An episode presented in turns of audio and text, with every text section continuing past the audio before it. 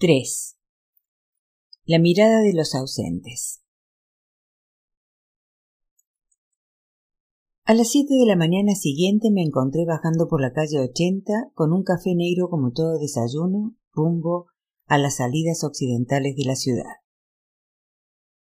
Era una mañana encapotada y fría, y el tráfico a esa hora resultaba ya denso y aún agresivo pero no tardé demasiado en llegar a las fronteras de la ciudad, allí donde los paisajes urbanos cambian y los pulmones notan la brusca ausencia de la contaminación. La salida había cambiado con los años. Vías amplias y recién pavimentadas que ostentaban el blanco refulgente de sus señalizaciones, esos pasos de cebra, las líneas intermitentes en la calzada. No sé cuántas veces hice de niño trayectos similares cuántas veces subía a las montañas que rodean la ciudad para luego hacer un descenso drástico y así pasar en cuestión de tres horas de nuestros 2.600 metros fríos y lluviosos al valle del río Magdalena, donde las temperaturas pueden acercarse en ciertas zonas malhadadas a los 40 grados centígrados. Era el caso de La Dorada, la ciudad que marca la mitad del camino entre Bogotá y Medellín, y que suelen servir a los que hacen ese recorrido de parada o lugar de encuentro o incluso balneario de ocasión. En los alrededores de La Dorada, en un lugar que por la descripción parecía ajeno a la ciudad, a su ajetreo de pavimento y tráfico pesado, vivía Maya Fritz. Pero yo, en lugar de pensar en ella y en el azar que nos había puesto en contacto, me pasé las cuatro horas de trayecto pensando en Aura, o mejor, en lo que había ocurrido con Aura la noche anterior. Después de tomarle dictado a Maya Fritz y de acabar con un mapa mal hecho sobre el reverso de una página, del otro lado estaban los apuntes para una de mis próximas clases, discutiríamos el derecho que tenía Antígona a violar la ley para enterrar a su hermano. Aura y yo habíamos cubierto la rutina de la noche de la manera más pacífica posible haciendo la comida entre los dos mientras Leticia veía una película, contándonos nuestros días respectivos, riendo, tocándonos al cruzarnos en la cocina estrecha. Peter Pan. Esta le gustaba mucho a Leticia, y también el libro de la selva, y ahora le había comprado dos o tres shows de los Muppets, menos para darle el gusto a la niña que por satisfacer ella sus nostalgias privadas. El cariño que le tenía al conde contar el desprecio fácil que sentía por Miss Peggy. Pero no, no eran los Muppets los que sonaban esa noche en la televisión de nuestro cuarto, sino una de aquellas películas.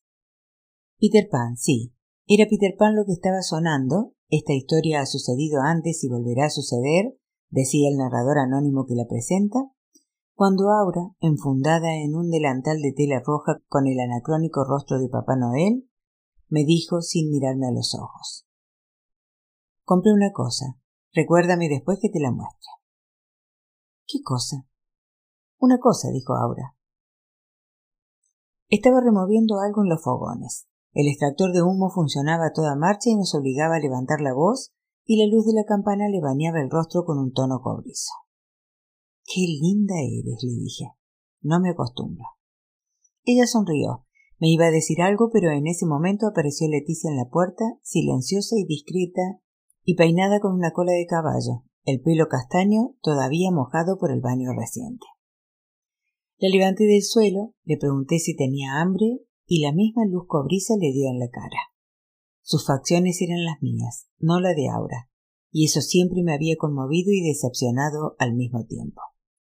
Esa idea estuvo curiosamente fija en mi cabeza mientras comíamos que Leticia se hubiera podido parecer a Aura, hubiera podido heredar la belleza de Aura, y en cambio había heredado mis rasgos toscos, mis huesos demasiado gruesos, mis orejas demasiado visibles.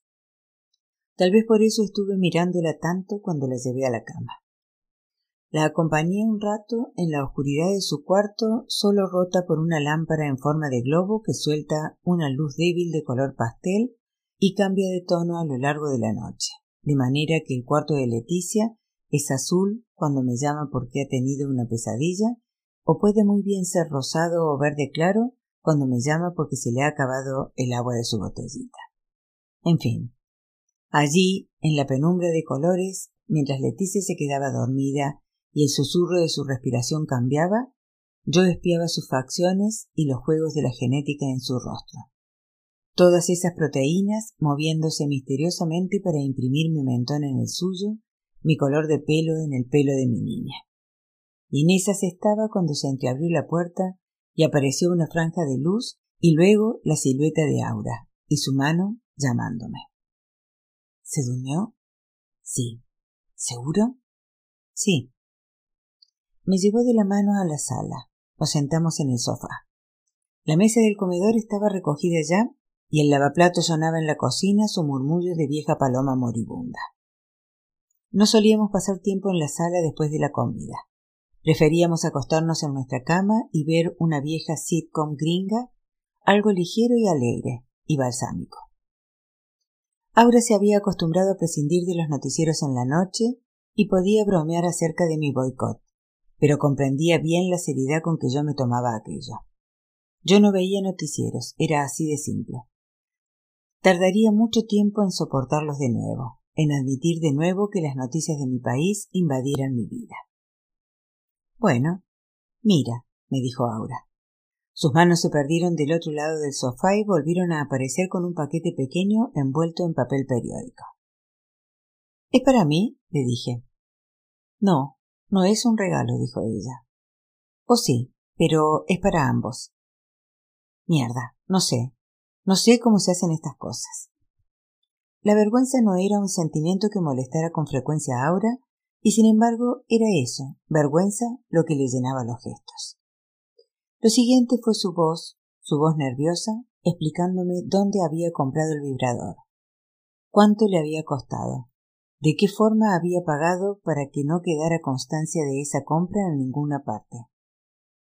Cómo había detestado en ese instante los muchos años de educación religiosa que le habían hecho sentir al entrar a la tienda de la Avenida 19 que cosas muy malas iban a sucederle como castigo, que con esa compra acababa de merecer un lugar permanente en el infierno. Era un aparato de color violeta y de textura rugosa con más botones y posibilidades que lo que yo hubiera imaginado, pero no tenía la forma que yo le hubiera asignado con mi imaginación demasiado literal. Yo lo miraba ahí dormido en mi mano, y ahora me miraba mirarlo. No pude evitar que la palabra consolador, que también se usa a veces para este objeto, si me apareciera en la mente. Aura como mujer necesitada de consuelo, o Aura como mujer desconsolada. ¿Qué es esto? le dije. Una pregunta estúpida donde las haya. Bueno, es lo que es, dijo Aura. Es para nosotros. No, dije yo, para nosotros no es. Me puse de pie y lo dejé caer sobre la mesa de vidrio y el aparato rebotó ligeramente. Después de todo, estaba hecho de materiales elásticos. En otro momento el sonido me hubiera causado gracia, pero no allí, no entonces. Aura me tomó del brazo. No tiene nada, Antonio. Es para nosotros. No es para nosotros. Tú tuviste un accidente, no pasa nada, yo te quiero, dijo Aura. No pasa nada, estamos juntos. El vibrador o el consolador violeta se veía medio perdido entre los ceniceros y los posavasos y los libros de la mesa, todos escogidos por Aura. Colombia desde el aire, un libro grande sobre José Celestino Mutis y otro reciente de un fotógrafo argentino sobre París. Este no lo había escogido ahora, se lo habían regalado.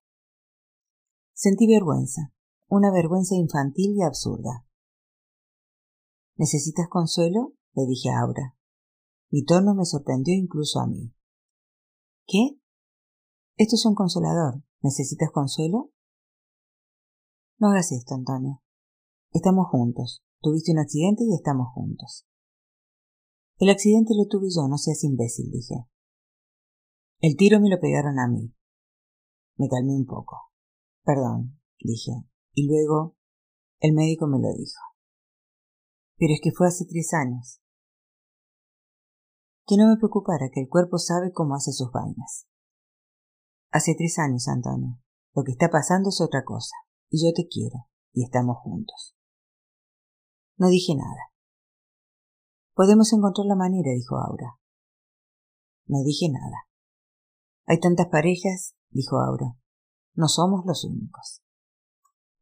Pero yo no dije nada. Un bombillo de alguna parte se debió difundir en ese momento porque la sala estaba de repente un poco más oscura, el sofá y las dos sillas y el único cuadro, unos billaristas de Saturnino Ramírez que juegan por razones que nunca he logrado descubrir con gafas oscuras, habían perdido los contornos.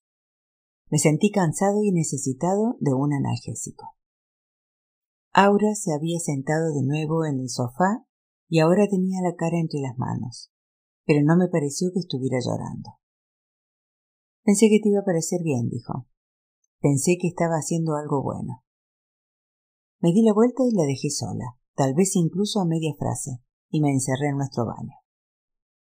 En el estrecho armario azul busqué las pastillas, el tarrito de plástico blanco y su tapa roja que una vez Leticia había mascado hasta estropear para gran alarma nuestra. Resultó al final que no había descubierto las pastillas escondidas debajo del algodón pero una niña de dos o tres años está en riesgo todo el tiempo. El mundo entero es un peligro para ella. A punta de agua de la llave me tomé tres pastillas, una dosis mayor de la recomendada o recomendable, pero mi tamaño y mi peso me permiten esos accesos cuando el dolor es mucho. Luego me di una ducha larga, cosa que siempre me alivia. Pero cuando volví a nuestro cuarto, Aura dormía o fingía dormir y procuré no despertarla o mantener la conveniente ficción. Me desvestí, me acosté a su lado pero de espaldas a ella, y luego ya no supe más. Un sueño inmediato me cayó encima. Era muy temprano, sobre todo para un Viernes Santo, cuando salí a la mañana siguiente. La luz todavía no llenaba el aire del apartamento. Quise creer que fue por eso, por la somnolencia general que flotaba en el mundo, que no desperté a nadie para despedirme. El vibrador seguía en la mesa de la sala, colorido y plástico como un juguete que Leticia hubiera extraviado por ahí. En el alto del trigo una neblina dura bajó sobre los viajeros, repentina como una nube que hubiera perdido el rumbo, y la visibilidad casi nula me obligó a reducir tanto la marcha que las campesinas en bicicleta iban más rápido que yo.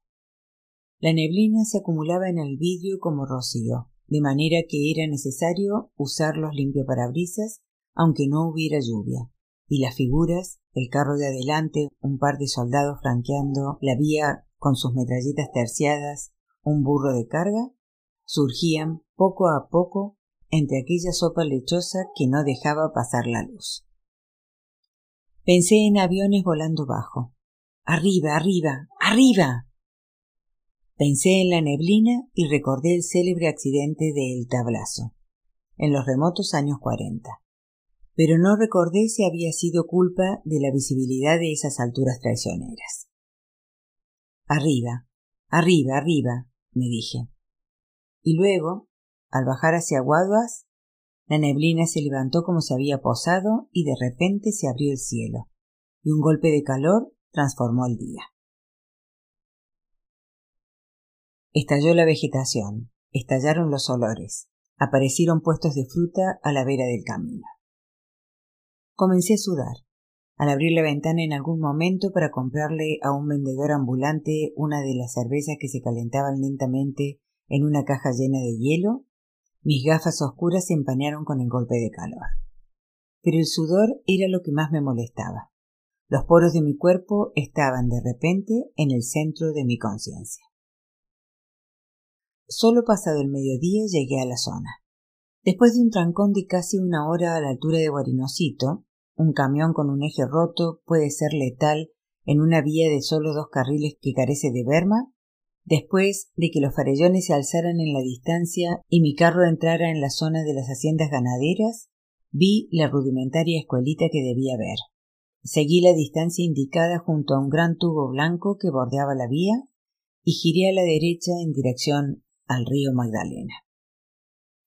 Pasé junto a una estructura metálica donde alguna vez hubo una pancarta publicitaria, pero que ahora, vista de lejos, era una suerte de gran corsé abandonado. Unos cuantos gallinazos vigilaban la parcela desde los travesaños. Pasé junto a un abrevadero donde bebían dos vacas, los cuerpos muy juntos, estorbándose y empujándose, las cabezas protegidas del sol por un escuálido techo de aluminio. Al cabo de trescientos metros de una carretera despavimentada, me encontré pasando junto a varios grupos de niños de torso desnudo que se gritaban y reían y levantaban una nube de polvo suelto al avanzar. Uno de ellos alargó una mano pequeña y morena con un pulgar extendido. Me detuve, acerqué el carro a la berma. Ya quieto sentí de nuevo en la cara y en el cuerpo el golpe violento del calor de las doce. Sentí de nuevo la humedad, sentí los olores. El niño habló primero. Yo voy hasta donde usted vaya, don. Voy para las acacias, le dije. Si sabes dónde es, lo llevo hasta allá. Pues entonces no me sirve, don, me dijo el niño sin perder ni un segundo la sonrisa. Es metiéndose por ahí, mire. Ese perro es de ahí. No muerde. Tranquilo. Era un pastor alemán negro y cansado con una mancha blanca en la cola. Notó mi presencia, levantó las orejas y me miró sin interés. Luego dio un par de vueltas debajo de un árbol de mango, la nariz junto a la tierra y la cola pegada a las costillas como un plumero. Y al final se acostó junto al tronco y comenzó a lamerse una pata. Le tuve lástima. Su pelaje no estaba diseñado para estos climas. Conduje un rato más, siempre debajo de árboles cuyo denso follaje no dejaban pasar la luz, hasta llegar frente a un portal de columnas sólidas y travesaño de madera del cual colgaba una tabla que parecía recién embadurnada con aceite para muebles, y en la tabla aparecía pirograbado el nombre soso y sin gracia de la propiedad. Tuve que bajar para abrir la puerta, cuyo pasador original parecía haberse atascado en su sitio en el principio de los tiempos. Seguí avanzando un buen trecho sobre un camino abierto en el prado a fuerza de transitar por él, dos senderos de tierra separados por una cresta de hierba dura, y al final, más allá de un poste donde descansaba un gallinazo pequeño, llegué frente a una casa blanca de una sola planta. Llamé, pero nadie apareció. La puerta estaba abierta, un comedor de vidrio y una sala de sillones claros, todo bajo el dominio de un ventilador cuyas aspas parecían animadas por una suerte de vida interior, de misión privada contra las altas temperaturas.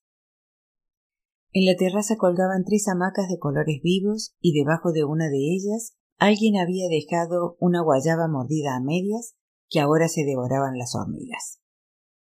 Estaba a punto de preguntar de un grito si no había nadie en casa cuando oí un silbido, y luego otro, y me costó un par de segundos descubrir, más allá de las bungavillas que flanqueaban la casa, más allá de los árboles de guanábana que crecían detrás de las bungavillas, la silueta que movía los brazos como pidiendo auxilio. Había algo de monstruoso en aquella figura demasiado blanca, de cabeza demasiado grande y piernas demasiado gruesas. Pero no pude mirarla con la atención necesaria mientras caminaba hacia ella, porque toda mi concentración estaba puesta en no romperme un tobillo con las piedras o los desniveles del terreno, en no rasgarme la cara con las ramas bajas de los árboles. Detrás de la casa brillaba el rectángulo de una piscina que no parecía bien cuidada. Un rodadero azul con la pintura dañada por el sol, una mesa redonda con el parasol plegado. La red de limpiar recostada a un árbol como si no hubiera sido utilizada nunca. En eso pensaba cuando llegué junto al monstruo blanco, pero para entonces ya la cabeza se había convertido en una máscara con velo y la mano en un guante de dedos gruesos. La mujer se quitó la máscara, se pasó una mano rápida por el pelo, castaño, tirando a claro, cortado con intencionada torpeza, peinado con genuino descuido, me saludó sin sonreír y me explicó que había tenido que interrumpir la inspección de sus colmenas para venir a recibirme. Ahora tenía que volver al trabajo. Es una bobada que vaya a aburrirse esperándome en la casa, me dijo pronunciando todas las letras, casi una por una, como si la vida se le fuera en ella. ¿Alguna vez ha visto un panal de cerca?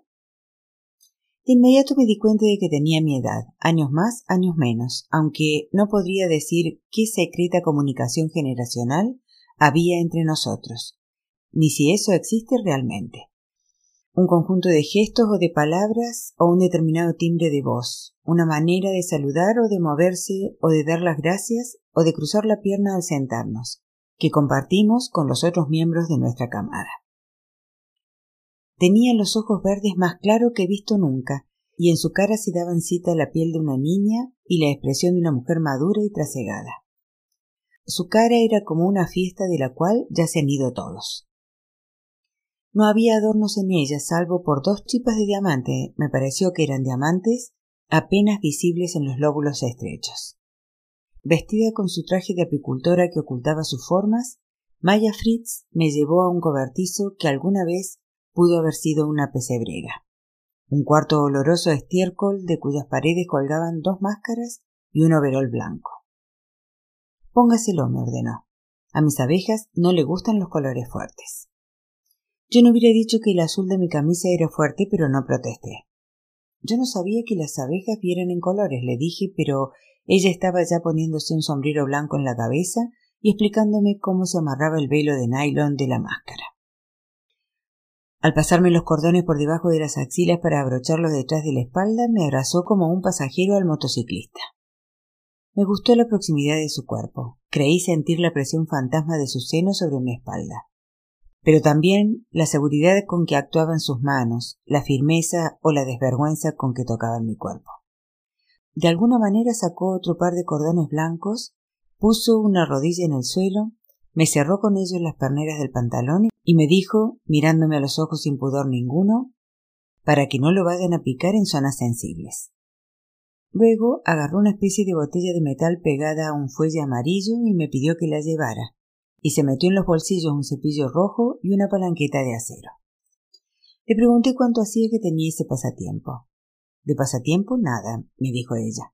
Yo vivo de esto, mi querido. La mejor miel de la región, si no le importa que se lo diga yo. Bueno, pues la felicito. ¿Y hace cuánto produce la mejor miel de la región? Me lo explicó de camino a las colmenas. También me explicó otras cosas y así supe cómo había llegado a instalarse en esa propiedad que era su única herencia. Mis padres compraron el terreno cuando yo nací más o menos, dijo. De manera comenté que esto era lo único que le quedaba de ellos. Quedó plata también, dijo Maya, pero me la gasté en abogados. Los abogados son caros, dije yo. No, me dijo ella, son como los perros, huelen el miedo y atacan. Y yo era muy inexperta cuando comenzó todo. Hay que decir que alguien menos honesto me habría podido quitar todo. Tan pronto como fue mayor de edad y pudo disponer de su vida, empezó a planear la manera de salir de Bogotá y no había cumplido aún los veinte años cuando lo hizo definitivamente, renunciando a los estudios y peleándose con su madre por eso mismo. Pero cuando salió por fin el juicio de sucesión, Maya llevaba ya una buena década instalada aquí. Y nunca me arrepentiré de haberme ido de Bogotá, me dijo. No podía más. Detesto esa ciudad. No he vuelto. No sabría decir qué pasa ahora. Tal vez usted me pueda contar. ¿Usted vive en Bogotá? Sí. ¿Nunca ha salido?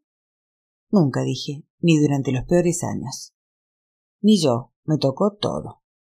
¿Con quién vivía? Con mi madre, claro, dijo Maya.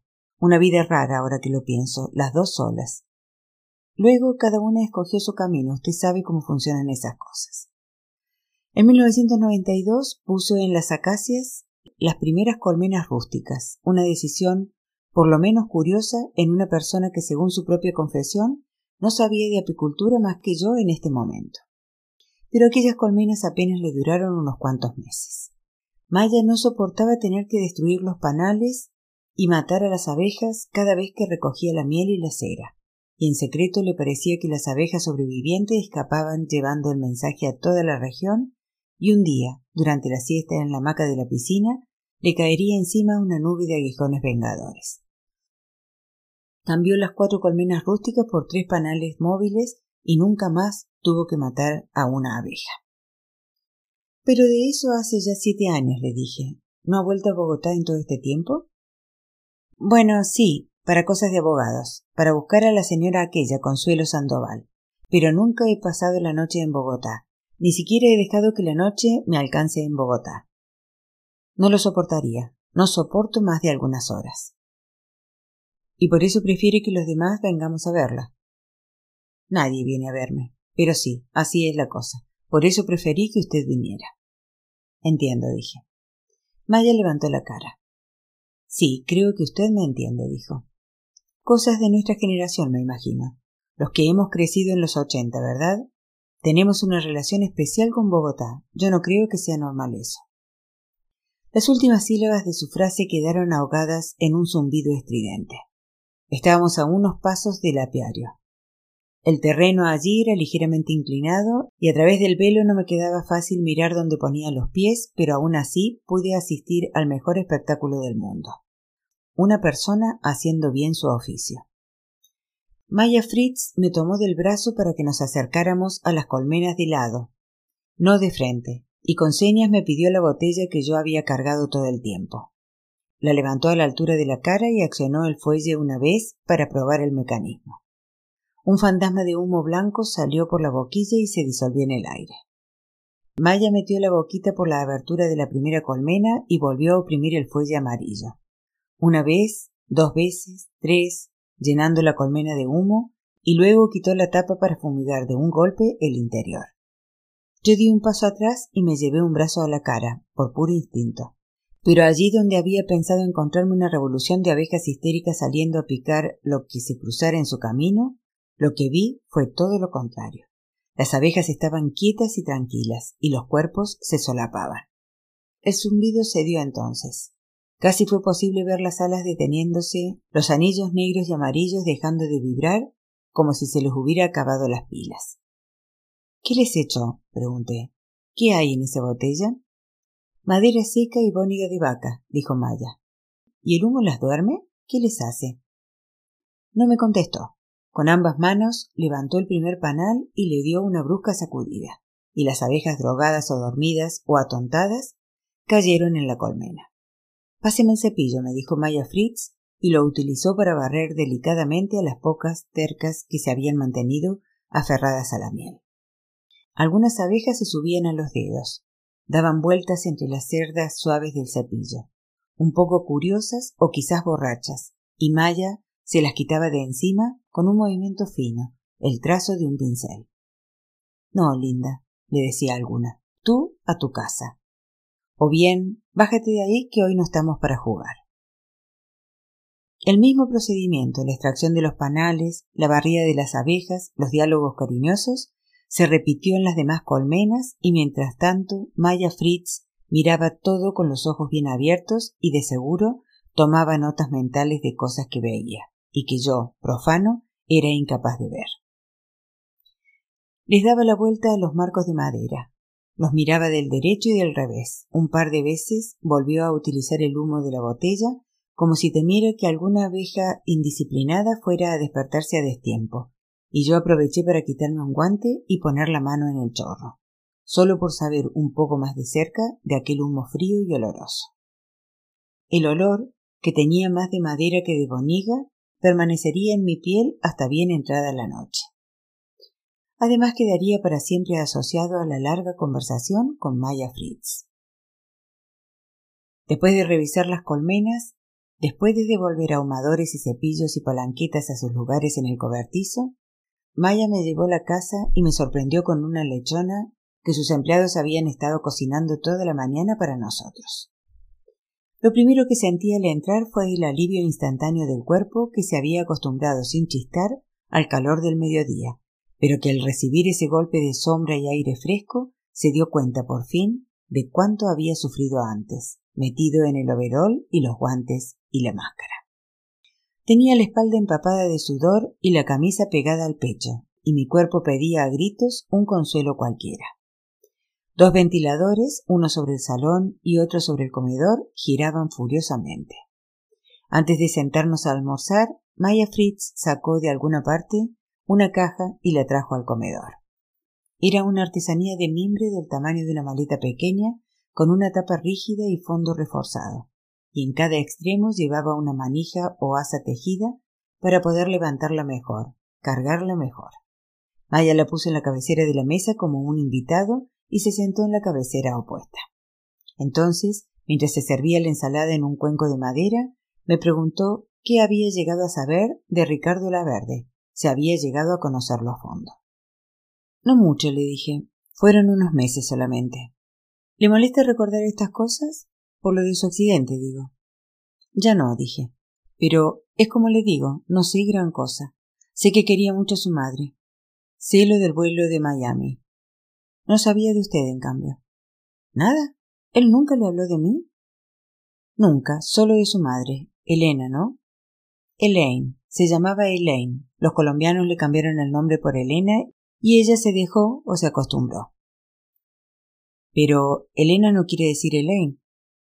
Si supiera, me dijo, cuántas veces le oí explicar eso. Elaine Fritz, dije. Para mí debería ser una extraña y no lo es. Es raro. Bueno, usted sabrá lo de la caja negra. ¿Lo del cassette? Sí.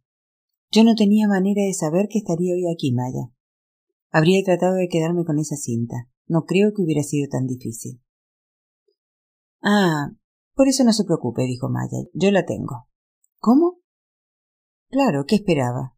Es el avión donde murió mi madre, Antonio. Yo me demoré un poco más que usted. En encontrar la cinta, quiero decir, la casa de Ricardo y la cinta. Usted me llevaba ventaja, usted que lo acompañó al final, pero bueno, busqué y al fin llegué, tampoco es culpa mía. Y Consul le dio la cinta. Me la dio, sí, y ahí la tengo. La primera vez que la oí quedé destrozada. Tuve que dejar que pasaran días enteros antes de volverla a oír, y con todo y eso me parece que he sido muy valiente. Otra persona la habría guardado para no oírla nunca más. Pero yo sí, yo sí volví a oírla, y luego ya no he parado. No sé cuántas veces, veinte o treinta. Al principio pensaba que volvía a ponerla para encontrar algo en ella. Luego me he dado cuenta de que la pongo precisamente porque no voy a encontrar nada. Papá la oyó una sola vez, ¿verdad? Que yo sepa. Ni me puedo imaginar lo que sintió. Maya hizo una pausa. La adoraba, adoraba a mi madre, como las buenas parejas, claro, pero con él era especial, por lo que se fue. No entiendo. Pues que él se fue y ella siguió siendo la misma de antes. Quedó como paralizada en su memoria, por decirlo así. Se quitó las gafas, se llevó dos dedos, una pinza a los lagrimales, el gesto universal de los que no quieren llorar. Me pregunté en qué parte de nuestro código genético están esos gestos que se repiten en cualquier parte del mundo, en todas las razas y todas las culturas, o casi. O tal vez no era así, pero el cine ubicuo nos los había hecho creer. Sí, eso también era posible. Perdón, decía Maya Fritz. Todavía me pasa. En la piel pálida de su nariz apareció un rubor, un repentino resfrío. Maya, le dije, ¿le puedo hacer una pregunta? A ver, ¿qué hay ahí? No tuve que aclarar a qué me refería. No miré la caja de mimbre al alar, no la señalé de ninguna manera, ni siquiera con la boca, según suelen hacer algunos, frunciendo los labios y moviendo la cabeza como un caballo. Maya Fritz, en cambio, miró hacia el otro lado de la mesa y me habló con la mirada fija en el puesto vacío. Bueno, es para eso que le pedí venir, dijo. A ver si puedo explicárselo bien. Hizo una pausa, rodeó el vaso de cerveza con los dedos, pero no llegó a llevárselo a la boca. Quiero que me hable de mi padre. Otra pausa. Perdón, eso ya se lo dije. Una pausa más. Mire, yo no llegué a... Yo era muy pequeño cuando él... En fin, quiero que me cuente de sus últimos días. Usted que los vivió con él, y quiero que lo haga con todo el detalle posible.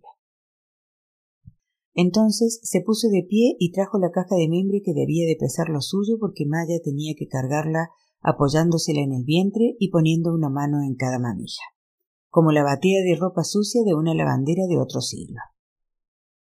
Mire, Antonio, el asunto es así, dijo. Esta caja está llena de cosas sobre mi padre. Fotos, cartas que le escribieron, cartas que él escribió y que yo he recuperado. Todo este material lo he conseguido yo, no es que me lo haya encontrado por la calle, me ha costado un esfuerzo. La señora Sandoval tenía muchas cosas, por ejemplo. Tenía esta foto, mire. La reconocí de inmediato, por supuesto, y la hubiera reconocido aún si alguien hubiera recordado o eliminado la figura de Ricardo Laverde. Ahí estaban las palomas de la plaza de Bolívar, ahí estaba el carrito de maíz, ahí el Capitolio, ahí el fondo gris del cielo de mi gris ciudad. Era para su madre, dije. Era para Elaine Fritz. Yo sé, dijo Maya. ¿Usted ya la ha visto? Él me la mostró. Acababa de tomársela. ¿Y le mostró otras cosas? ¿Le dio algo a usted? ¿Una carta, un documento? Pensé en la noche en que me negué a entrar en la pensión de la Verde. Nada, dije. ¿Qué más hay? Cosas, dijo Maya. Cosas sin importancia, cosas que no dicen nada. Pero a mí, tenerlas me tranquiliza. Son la prueba. Mire, dijo. Y me mostró un papel timbrado. Era una factura. Arriba a la izquierda estaba el logotipo del hotel. Un círculo de un color indefinido o indefinible. El tiempo había hecho de la suya sobre el papel sobre el cual se distribuían las palabras hotel, Escorial y Manizales. A la derecha del logotipo el siguiente texto formidable. Las cuentas se cobran el viernes de cada mes y el pago debe ser inmediato. Sin alimentación no se acepta. A quien ocupe un cuarto le cobraré el hotel como mínimo un día. Luego constaba la fecha, 29 de septiembre de 1970. La hora de llegada de la huésped, 3.30 pm. Y el número de la habitación, 225. Sobre la cuadrícula que seguía, escrita a mano la fecha de salida, 30 de septiembre. Se había quedado solo una noche, y la palabra cancelada. La huésped se llamaba Elena de la Verde. Me la imaginé dando su apellido de casada para quitarse de encima a cualquier acosador potencial y durante su breve estadía en el hotel había hecho una llamada y comido una comida y un desayuno, pero no había utilizado el servicio de cablegramas, lavandería, prensa o automóvil. Una página sin importancia y a la vez una ventana a otro mundo, pensé. Y esa caja estaba llena de ventanas semejantes. ¿La prueba de qué? dije. ¿Perdón? Usted dijo antes que estos papeles son la prueba. Sí. Pues eso, ¿la prueba de qué? Pero Maya no me contestó. En cambio, siguió revolviendo los documentos con la mano y me habló sin mirarme. Todo esto lo conseguí hace poco, me dijo. Averigüé nombres y direcciones. Escribí a Estados Unidos diciendo quién soy. Negocié por carta y por teléfono. Y un día me llegó un paquete con las cartas que mamá escribió cuando llegó a Colombia por primera vez, allá por el 69. Así ha sido con todo, una labor de historiadora. A mucha gente le parece absurdo, y no sé, no sé muy bien cómo justificarlo. No he cumplido treinta años y ya vivo aquí, lejos de todo, como una solterona, y esto se ha vuelto importante para mí. Construir la vida de mi padre, averiguar quién era. Eso es lo que estoy tratando de hacer. Claro, no me hubiera metido en nada de esto si no me hubiera quedado así, sola, sin nadie, y tan de repente. La vaina comenzó con lo de mi madre. ¿Fue tan absurdo eso? A mí la noticia me llegó aquí, yo estaba en esta hamaca donde estoy ahora, cuando supe que se había estrellado el avión. Yo sabía que ella iba en ese avión, y tres semanas después lo de mi padre. ¿Cómo se enteró? Por el espacio, me dijo ella. Salió en el espacio con foto y todo. ¿Fotos? Del charco de sangre, de dos o tres testigos, de la casa, de la señora Sandoval, la que me habló de usted, del cuarto de él, y eso fue muy doloroso un periódico amarillista que yo siempre había despreciado. Siempre había despreciado sus viejas en pelotas y sus fotos morbosas y sus textos mal escritos y hasta su crucigrama, que es demasiado fácil. Y la noticia más importante de mi vida me llega por ahí. Dígame que no es irónico. Pues eso, fui a comprar algo a la dorada y ahí estaba el periódico colgando junto a los balones de playa y los juegos de caretas y aletas para turistas de tierra caliente. Después un día cualquiera me di cuenta. Pongamos que era sábado. Yo estaba desayunando aquí en la terraza y eso solo lo hago los fines de semana. Sí, digamos un sábado. Me di cuenta de que me había quedado sola. Habían pasado ya meses y yo había sufrido mucho y no sabía por qué sufría tanto, si llevábamos mucho tiempo separado, viviendo cada uno por su cuenta. No teníamos una vida en común ni nada que se le pareciera, y eso fue lo que me pasó estaba sola. Me había quedado sola. Ya no había nadie entre mi muerte y yo. Ser huérfano es eso. No hay nadie por delante. Uno es el siguiente en la línea. Es su turno. Nada cambió en mi vida, Antonio. Yo llevaba muchos años sin ellos, pero ahora ellos ya no estaban en ninguna parte. No solo no estaban conmigo, no estaban en ninguna parte. Era como si se hubieran ausentado. Y como si me miraran, sí.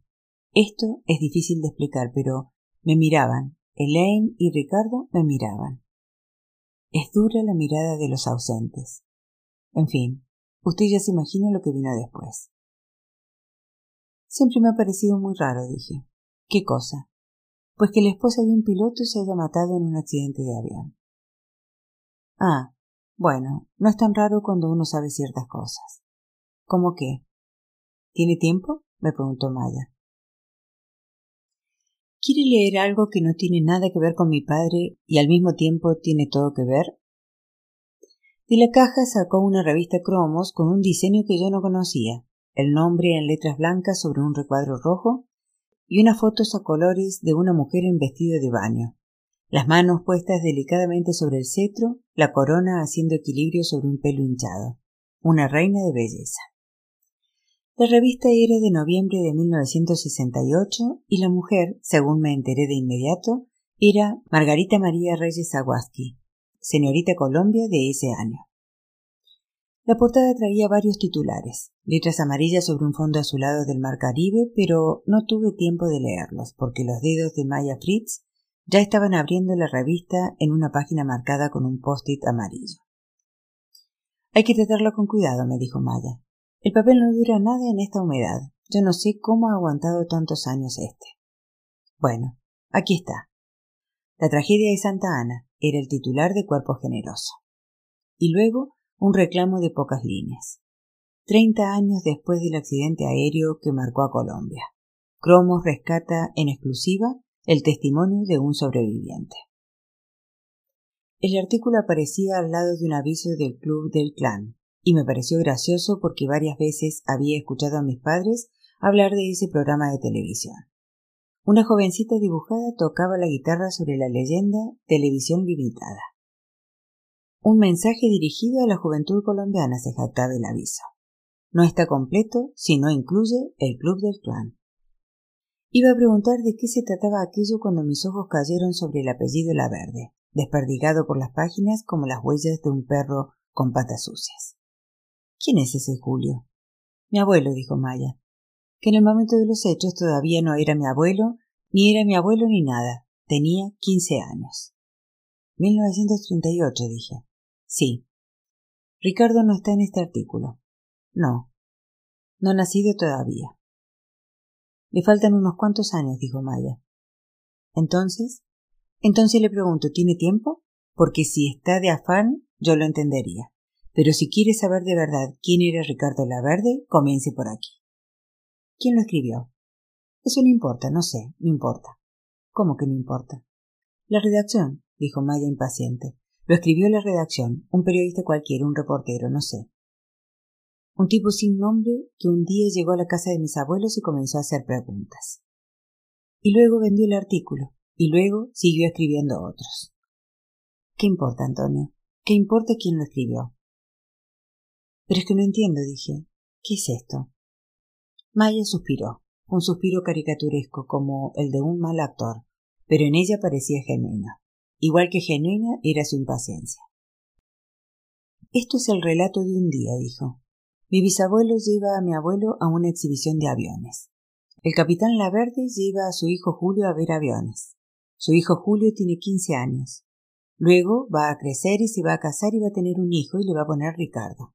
Y Ricardo va a crecer y me va a tener a mí. No sé qué es tan difícil de entender. Esto es el primer regalo que le hizo mi padre a mi madre mucho antes de que se casaran. Yo lo leo ahora y entiendo muy bien. ¿Qué cosa? que le haya regalado esto. Para ella fue un gesto ostentoso y hasta un poco arribista. Mire lo que escriben de mi familia. Mi familia sale en la prensa. Pero luego se fue dando cuenta. Ella era una gringa perdida que estaba saliendo con un colombiano sin entender gran cosa ni de Colombia ni del colombiano. Cuando uno es nuevo en una ciudad, lo primero es conseguir un guía, ¿cierto?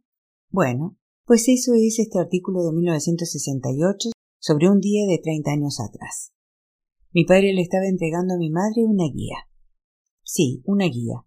¿Por qué no pensarlo así? Una guía de Ricardo Laverde.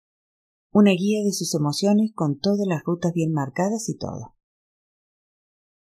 Dejó un silencio y añadió. Bueno, usted dirá, ¿le pido una cerveza? Le dije que sí, una cerveza, muchas gracias. Y comencé a leer. Bogotá estaba de fiesta, así comenzaba el texto. Y luego, ese domingo de 1938 se celebraban los 400 años de su fundación y la ciudad entera estaba llena de banderas. El aniversario no era ese día exactamente, sino un poco después, pero las banderas ya estaban por toda la ciudad, pues a los bogotanos de esa época le gustaba hacer las cosas con tiempo. Muchos años después, recordando ese día asiago, Julio Laverde hablaría sobre todo de las banderas. Recordaría a su padre llevándolo a pie desde la casa de la familia hasta el campo de Marte, en el barrio de Santa Ana, que en esa época era menos un barrio que un descampado y quedaba más bien apartado de la ciudad. Pero con el capitán Laverde no había la más remota posibilidad de que uno agarrara un bus o aceptara un aventón. Caminar era una actividad noble y honorable, y moverse sobre ruedas una cosa de nuevos ricos y plebeyos. Según Julio, el capitán Laverde se pasó el trayecto entero hablando de las banderas, repitiendo que un bogotano de verdad tenía que saber el significado de su bandera y proponiéndole a su hijo pruebas constantes de cultura urbana. No les enseñen esas cosas en el colegio, decía. Es una vergüenza. ¿A dónde va esta ciudad en manos de estos ciudadanos? Y entonces lo obligaba a recitar que el rojo era símbolo de libertad, caridad y salud, y el amarillo de justicia, virtud y clemencia. Y Julio repetía sin chistar. Justicia, clemencia y virtud. Libertad, salud, caridad. El capitán Laverde era un héroe condecorado de la guerra con el Perú. Había volado junto con Gómez Niño y Herbert Boy, entre otras leyendas, y había tenido un comportamiento distinguido en la operación de Tarapacá y en la toma de Huepí. Gómez, Boy y La Verde. Estos eran los tres nombres de que se habló después siempre que se quiso hablar del papel de las Fuerzas Aéreas Colombianas en la victoria. Los tres mosqueteros del aire, uno para todos y todos para uno. Aunque no siempre eran los mismos los mosqueteros. A veces se trataba de Boy, La Verde y Andrés Díaz, o de La Verde, Gil y von Eso dependía de quién contara la historia pero el capitán Laverde siempre estaba allí. Pues bien, esa mañana de domingo en el campo de Marte se había programado una revista de aviación militar para celebrar el aniversario de Bogotá. Era un evento fastuoso como el que hubiera armado un emperador romano. El capitán Laverde se había citado allí con tres veteranos, amigos que no veía desde el armisticio, porque ninguno de ellos vivía en Bogotá, pero tenía además otras razones para asistir a la revista. Por una parte, había sido invitado a la tribuna presidencial por el mismísimo presidente López Pumarejo. O casi. El general Alfredo de León, muy cercano al presidente, le había dicho que al presidente le daría mucho gusto contar con su ilustre presencia. Imagínese, le decía, una figura como usted que ha defendido nuestros colores contra el enemigo agresor, un hombre como usted a quien debemos la libertad de la patria y la integridad de sus fronteras. El honor de la invitación presidencial era entonces otra de las razones, pero había una razón añadida, menos honrosa pero más perentoria. Entre los pilotos que iban a volar estaba el capitán Abadía. César Abadía no había cumplido los treinta, pero ya el capitán Laverde había vaticinado que aquel jovencito de provincias, delgado y sonriente, y que a pesar de su corta edad contaba unas 2.500 horas de vuelo, se iba a convertir en el mejor piloto de máquinas livianas de la historia colombiana. La Verde lo había visto volar durante la guerra con el Perú, cuando el capitán no era el capitán sino teniente, un jovenzuelo de Tunja que daba lecciones de valor y dominio a los más experimentados pilotos alemanes. Y la Verde lo admiraba como se admira desde la simpatía y la experiencia la simpatía de saber que uno también es admirado y la experiencia de saber que uno tiene la que al otro le falta. Pero lo que le importaba a la verde no era ver él mismo las reputadas hazañas aéreas del capitán Abadía. Lo que buscaba y deseaba era que las viera su hijo. Para eso llevaba a Julio al campo de Marte. Para eso le había hecho atravesar Bogotá a pie y entre banderas. Para eso le había explicado que iban a haber tres tipos de aviones, los Junker, los Falcon de la cuadrilla de observación y los Hawks de la cuadrilla de caza. El capitán Abadía volaría un Hawk 812, una de las máquinas más ágiles y veloces jamás inventadas por el hombre para las duras y crueles tareas de la guerra. Hawk quiere decir halcón en inglés, le dijo el capitán al joven Julio, al tiempo que le desordenaba con la mano el pelo corto. Tú sabes lo que es un halcón, ¿no? Julio dijo que sí, que lo sabía bien, que muchas gracias por la explicación. Pero habló sin entusiasmo. Iba mirando el pavimento o tal vez mirando los zapatos de la multitud. Las cincuenta mil personas con que ya se habían topado y entre las cuales ya se mezclaban. Los abrigos rozándose, los bastones de madera y los paraguas cerrados chocando y enredándose. Las ruanas que dejaban una estela de olor a lana virgen, los uniformes militares de hombros engalanados y pechos cubiertos de medallas. Los policías en activo que caminaban con paso lento entre la gente o que la observaban desde arriba, montados en caballos altos y mal alimentados que iban dejando en lugares impredecibles un azaroso rastro de excrementos hediondos. Julio nunca había visto tanta gente junta. En Bogotá nunca se había reunido tanta gente en un mismo lugar y con un mismo propósito. Y tal vez fue el ruido que hacía la gente, sus saludos entusiastas, sus conversaciones o gritos, o tal vez los olores mezclados que despedían sus alientos y sus ropas. El caso es que Julio se sintió de repente metido en un carrusel que giraba demasiado rápido. Sintió que los colores sabían a algo amargo y que tenía pasto en la lengua. Estoy mareado, le dijo al capitán Laverde. Pero Laverde no le hizo caso. O mejor, sí le hizo caso, pero no para preocuparse de su mareo, sino para presentarle a un hombre que ya se acercaba.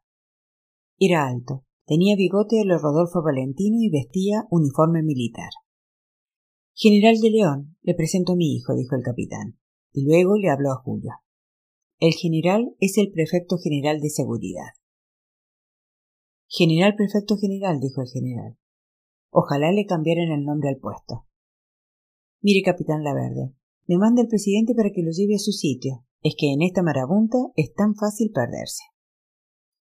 Ese era Laverde, un capitán a quien venían a buscar generales en nombre del presidente. Y así fue como el capitán y su hijo se encontraron caminando hacia la tribuna presidencial, un par de pasos por detrás del general de León, tratando de seguirlo, de no perderlo de vista y de fijarse al mismo tiempo en el mundo extraordinario de las celebraciones. Había llovido la noche anterior y quedaban charcos aquí y allá, y si no había charcos, había parches de barro donde los tacones de las mujeres se quedaban clavados. Eso le sucedió a una jovencita de bufanda rosada. Perdió un zapato, este de color crema, y Julio se agachó para recuperarlo, mientras ella, coja y sonriente, se quedaba paralizada como un flamenco. Julio le reconoció. Estaba seguro de haberla visto en las páginas sociales. Era extranjera, le parecía, hija de negociantes o de industriales. Sí, era eso, la hija de unos empresarios europeos. Pero, ¿quiénes eran? ¿Importadores de máquinas de coser? ¿Fabricantes de cerveza?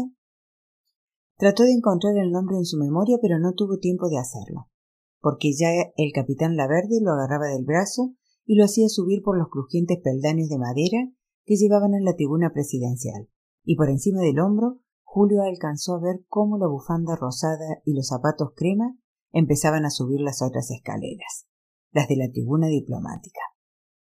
Eran dos estructuras idénticas y estaban separadas por una franja de terreno ancha como una avenida, como cabañas de dos niveles construidas sobre pilotes gruesos, la una puesta al lado de la otra, pero las dos mirando hacia el terreno baldío sobre el cual pasarían los aviones. Idénticas, sí, salvo por un detalle. En el medio de la tribuna presidencial se levantaba un mástil de 18 metros de alto donde ondeaba la bandera colombiana. Años después, hablando de lo sucedido ese día, Julio llegaría a decir que esa bandera puesta precisamente en ese espacio le había causado desconfianza desde el primer momento. Pero es fácil decir esas cosas cuando ya todo ha pasado. El ambiente era el de una fiesta mayor. Las ráfagas de aire traían olores de fritanga. La gente llevaba en la mano bebidas que terminaban antes de subir. Cada tablón de las dos escaleras estaba lleno con la gente que no habían cabido en las tribunas y también el espacio de terreno entre las dos escaleras. Julio se sintió mareado y lo dijo, pero el capitán Laverde no lo oyó. Caminar entre los invitados era difícil. Había que saludar a los conocidos y al mismo tiempo despreciar a los advenedizos. Cuidarse mucho de desairar a alguien a la vez que se cuidaba uno de honrar con el saludo a quien no debía. Abriéndose paso entre la gente sin despegarse un instante, el capitán y su hijo ganaron la baranda. Desde allí Julio vio a dos hombres de pelo escaso que conversaban con aire circunspecto a pocos metros del mástil. A estos sí que los reconoció enseguida. Eran el presidente López, vestido de colores claros y corbata oscura y gafas de marco redondo, y el presidente electo Santos, vestido con colores oscuros y chaleco claro y gafas de marco redondo también. El hombre que salía y el hombre que entraba. El destino del país resuelto en dos metros cuadrados de una construcción de carpintería. Una pequeña muchedumbre de gente prestante. Los Lozano, los Turbay y los Pastrana separaban el palco de los presidentes de la parte trasera de la tribuna, digamos, del nivel superior donde estaban los Laverde. Desde la distancia por encima de la muchedumbre prestante, el capitán saludó con la mano a López. López le devolvió un saludo con una sonrisa que no enseñaba los dientes, y entre los dos se hicieron señas mudas de encontrarse después porque ahora la cosa comenzaba. Santos se dio la vuelta para ver con quién se hacía seña López. Reconoció a la verde, inclinó levemente la cabeza, y en ese momento aparecieron en el cielo los trimotores Junker y arrastraron con su estela todas las miradas. Julio estaba absorto. Nunca había visto maniobras de tanta complejidad a tan poca distancia. Los Junker eran pesados y su cuerpo veteado les daba un aspecto de grandes peces prehistóricos, pero se movían con dignidad. Cada vez que pasaban, el aire desplazado llegaba como olas a la tribuna, despeinando a las damas que no llevaban sombrero. El cielo nublado de Bogotá, esa sábana sucia que parecía haber cubierto las ciudades de su fundación, era la pantalla perfecta para la proyección de esta película. Sobre el fondo de las nubes pasaban los tres trimotores y ahora los seis Falcon, como de un lado al otro de un gigantesco teatro. La formación era de una simetría perfecta. Julio olvidó por un instante el sabor amargo de la boca y su mareo desapareció, y su atención se perdió en los cerros orientales de la ciudad, su silueta brumosa que se extendía al fondo larga y oscura como la de un lagarto dormido. Sobre los cerros estaba lloviendo. La lluvia, pensó, no tardaría en llegar hasta aquí. Los Falcon volvían a pasar y se volvía a sentir el remesón del aire. El estruendo de los motores no alcanzaba a ahogar los gritos admirados de las tribunas. El disco translúcido de las hélices en movimiento soltaba breves estallidos de luz cuando el avión dibujaba un giro. Entonces aparecieron los cazas. Salieron de ninguna parte, asumieron de inmediato una formación de golondrinas migratorias y de repente era difícil recordar que las criaturas no estaban vivas, que había alguien al mando. Es Abadía, dijo una voz de mujer. Julio se dio la vuelta para ver quién había sido, pero entonces las mismas palabras se repitieron desde otro lado de la tribuna. El nombre del piloto estrella se movía entre la gente como un mal rumor. El presidente López levantó un brazo marcial y señaló el cielo. Ahora sí, dijo el capitán Laverde. Aquí viene lo de verdad. Junto a Julio había una pareja de unos cincuenta años, un hombre de corbatina lunares y su mujer cuya cara de ratón no ocultaba que alguna vez había sido bella. Julio escuchó que el hombre decía que iba a acercar el carro, y escuchó también a su esposa, pero qué bobada, quédate aquí y vamos después. Te vas a perder lo mejor. En ese momento el escuadrón pasó volando a poca altura frente a la tribuna y enfiló hacia el sur. Los aplausos estallaron y Julio aplaudió también. El capitán Laverde se había olvidado de él. Su mirada estaba fija en lo que sucedía en el cielo, los peligrosos diseños que tenían lugar allá arriba, y entonces Julio comprendió que tampoco su padre había visto nunca nada semejante. Yo no sabía qué cosas así se podían hacer con un avión, diría la verde mucho después, cuando el episodio fuera revivido en reuniones sociales o en cenas familiares. Era como si Abadía hubiera suspendido las leyes de la gravedad. Volviendo desde el sur, el caza Hawk del capitán Abadía se apartó de la formación, o más bien fueron los demás Hawks los que se apartaron, dispersándose como un ramillete. Julio no supo en qué momento se quedó solo Abadía, ni dónde se habían metido los otros ocho pilotos que desaparecieron de repente como si la nube se los hubiera tragado. Entonces la nave solitaria pasó por primera vez frente a la tribuna, haciendo un rollo que arrancó gritos y aplausos. Las cabezas la siguieron y la vieron serpentear y volver sobre sí misma y regresar, esta vez volando más bajo y a más velocidad. Dibujar un nuevo rollo en las montañas como fondo, luego perderse de nuevo en los cielos del norte, luego volver a aparecer en ellos, como surgiendo de la nada y enfilar hacia las tribunas. ¿Qué está haciendo? dijo alguien. El Hawk de Abadía venía en línea recta hacia donde estaban los asistentes. ¿Pero qué hace ese loco? dijo alguien más. Esta vez la voz vino desde abajo, desde alguno de los acompañantes del presidente López. Sin saber por qué, Julio miró en ese momento al presidente y lo vio aferrado con ambas manos a la baranda de madera como si no estuviera en una construcción bien plantada sobre la tierra, sino en un barco en alta mar. Volvió a sentir el sabor acre en la boca, el mareo, y además un repentino dolor en la frente y detrás de los ojos. Y fue entonces cuando el capitán Laverde dijo en voz baja y para nadie, o solo para sí mismo, con una mezcla de admiración y envidia, como quien observa a otro resolver un enigma. Caray. Quiere tomar la bandera. Lo que siguió después ocurrió para Julio como fuera de tiempo, como una alucinación producida por la jaqueca.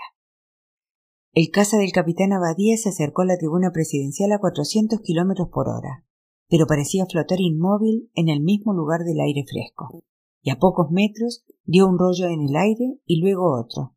Rizar el rizo lo llamaba el capitán Laverde. Y todo en medio de un silencio de muerte. Julio recordaría cómo tuvo tiempo de mirar a su alrededor, de ver las caras paralizadas por el miedo y el asombro, y las bocas abiertas como si gritaran. Pero no había gritos. El mundo se había callado. En un instante Julio comprendió que su padre tenía razón. El capitán Abadía había buscado terminar sus dos rollos pasando tan cerca de la bandera ondeante que pudiera tomar la tela con la mano, una pirueta imposible, dedicada al presidente López, como un torero dedica a un toro. Todo eso lo comprendió y tuvo tiempo aún de preguntarse si los demás lo habían comprendido también. Y entonces sintió en los ojos la sombra del avión, cosa imposible porque no había sol, y sintió un soplo que olía a algo quemado y tuvo la presencia de espíritu para ver cómo el caza de Abadía daba un salto extraño en el aire, se doblaba como si fuera de caucho y se precipitaba a tierra, destrozando, al caer, las tejas de madera de la tribuna diplomática, llevándose por delante la escalera de la tribuna presidencial y reventando en pedazos al chocar contra el prado. El mundo estalló. Estalló el ruido, el de los gritos, el de los taconeos sobre los suelos de madera, el ruido que hacen los cuerpos que huyen. Estalló, allí donde el avión había caído, una nube negra que no parecía humo sino ceniza densa, y que se mantuvo en su lugar más tiempo del que hubiera debido. Del lugar del impacto salió una ola de calor brutal, que mató en segundos a los que estaban más cerca, y a los demás le dio la impresión de calcinarse en vida. Los que mejor suerte tuvieron pensaron que morían de asfixia, porque el calor consumió durante un momento demasiado largo todo el oxígeno del aire. Era como estar en un horno, diría después uno de los presentes. Al desprenderse la escalera de la tribuna, el entablado cedió y cedieron las barandas, y los dos la verde cayeron a tierra. Y fue entonces, diría Julio mucho después, que comenzó el dolor. Papá, Llamó y vio al capitán Laverde incorporarse para tratar de auxiliar a una mujer que había quedado atrapada bajo los maderos de la escalera, pero era evidente que la mujer ya estaba más allá de todo auxilio. Papá, tengo algo. Julio escuchó la voz de un hombre que llamaba a una mujer. Elvia, gritaba, Elvia. Y enseguida Julio vio al tipo del corbatín a lunares, el que había ido a recuperar el carro, caminando entre los cuerpos caídos, pisándolos a veces y a veces tropezando con ellos. Ahí estaba ese olor a quemado y Julio lo identificó. Era el olor de la carne. Entonces el capitán Laverde se dio la vuelta y Julio vio reflejado en su cara el desastre de lo que había ocurrido. El capitán Laverde lo tomó de la mano y comenzaron a caminar para alejarse de la catástrofe, buscando la forma de llegar a un hospital lo antes posible. Julio ya había comenzado a llorar, menos por el dolor que por el miedo, cuando pasó junto a la tribuna diplomática y vio dos cuerpos muertos, y reconoció en uno de ellos los zapatos crema. Luego perdió el sentido. Despertó horas más tarde, adolorido y rodeado de caras preocupadas, en una cama del Hospital San José. Nadie supo nunca cómo ocurrió, si el avión se rompió en el aire o si fue cosa del choque. Lo cierto es que Julio recibió un escupitajo de aceite de motor en plena cara, y el aceite le quemó la piel y la carne, y fue una suerte que no lo matara como le sucedió a tantos otros. Cincuenta y siete muertos quedaron después del accidente. El primero de ellos fue el capitán Abadía. Se explicaba que la maniobra había producido una bolsa de aire, que el avión, después del doble rollo, había entrado en un vacío, que todo eso causó la pérdida de altura y de control y la caída inevitable. En los hospitales los heridos recibían esas noticias con indiferencia o con extrañeza, y escuchaban que el erario se haría cargo de enterrar a los muertos, que las familias más pobres recibirían de la ciudad un auxilio y que el presidente había visitado a todas las víctimas la primera noche. Al joven Julio Laverde, por lo menos, sí que lo visitó, pero él no estaba despierto en ese momento y no se percató de la visita. Se la contaron sus padres con todo detalle. Al día siguiente, su madre se quedó con él mientras su padre asistía a los funerales de Abadía, del capitán Jorge Prado y de dos soldados de caballería acantonados en Santa Ana, todos enterrados en el cementerio central después de un desfile que incluyó a varios representantes del gobierno y a lo más granado de las fuerzas militares de tierra y aire. Julio acostado sobre el lado bueno de la cara, recibía inyecciones de morfina. Veía el mundo como desde un acuario. Se tocaba la venda esterilizada y se moría por rascarse, pero no se podía rascar. En los momentos de más dolor odiaba al capitán Laverde y luego rezaba un Padre Nuestro y pedía perdón por los malos sentimientos. Pedía también que no se le infectara la herida porque le habían dicho que lo hiciera y luego veía a la joven extranjera y empezaba a hablar con ella. Se veía con la cara quemada. A veces ella también tenía la cara quemada y a veces no, pero siempre tenía la bufanda rosa y los zapatos crema. En aquellas alucinaciones, la joven le hablaba de vez en cuando. Le preguntaba cómo estaba, le preguntaba si sentía dolor, y a veces le preguntaba ¿Te gustan los aviones? La noche estaba cayendo. Maya Fritz encendió una vela olorosa para espantar a los zancudos. A esta hora salen todos, me dijo. Me pasó una barra de repelente y me dijo que me echara en todo el cuerpo, pero sobre todo en los tobillos, y al tratar de leer la etiqueta me di cuenta de la violencia con que estaba oscureciendo. Me di cuenta también de que no había ya posibilidad ninguna de que yo volviera a Bogotá, y me di cuenta de que Maya Fritz se había dado cuenta también como si los dos hubiéramos trabajado hasta ahora en el entendido de que yo pasaría la noche aquí, con ella, como su huésped de honor. Dos extraños compartiendo techo porque no eran tan extraños después de todo. Los unía un muerto.